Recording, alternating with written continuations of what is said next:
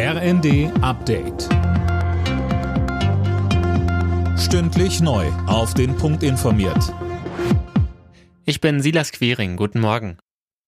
Bundesumweltministerin Lemke hat sich an der Oder ein Bild vom Ausmaß des Fischsterbens gemacht. Sie sprach mit Politikern und Einsatzkräften vor Ort und zeigte sich sichtlich betroffen, Sönke Röhling. Ja, denn die Folgen, die das Ganze für die Nahrungskette und die Natur hat, die treiben sie massiv um, so Lemke. Allein in Brandenburg haben Helfer schon rund 20 Tonnen an toten Fischen aus der Oder geholt. Erste Kadaver wurden auch schon im Stettiner Haff an der Ostsee entdeckt. Die genaue Ursache für das Massenfischsterben ist unterdessen weiter unklar. Von der polnischen Regierung heißt es nun, dass es doch nichts mit so hohen Quecksilberwerten zu tun hat. Jetzt sollen weitere Schadstofftests Aufschluss bringen. Deutschlands Gasspeicher füllen sich schneller als erwartet. Das erste Zwischenziel von 75 Prozent Füllmenge ist zwei Wochen vor Fristende erreicht worden. Zum 1. Oktober sollen die Speicher zu 85 Prozent mit Gas befüllt sein, zum 1. November zu 95 Prozent.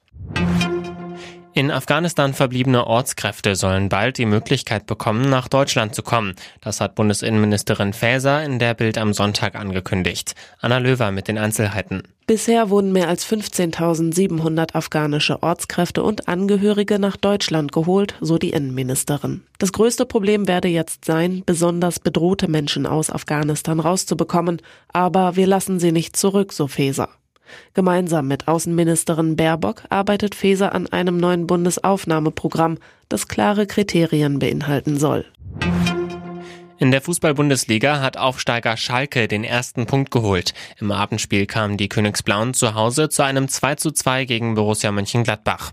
Zuvor hatte schon RB Leipzig gegen Köln 2 zu 2 gespielt, genauso wie Werder Bremen gegen Stuttgart. Außerdem trennten sich Hertha BSC und Frankfurt 1 zu 1, Leverkusen unterlag Augsburg mit 1 zu 2 und Hoffenheim setzte sich gegen Bochum mit 3 zu 2 durch.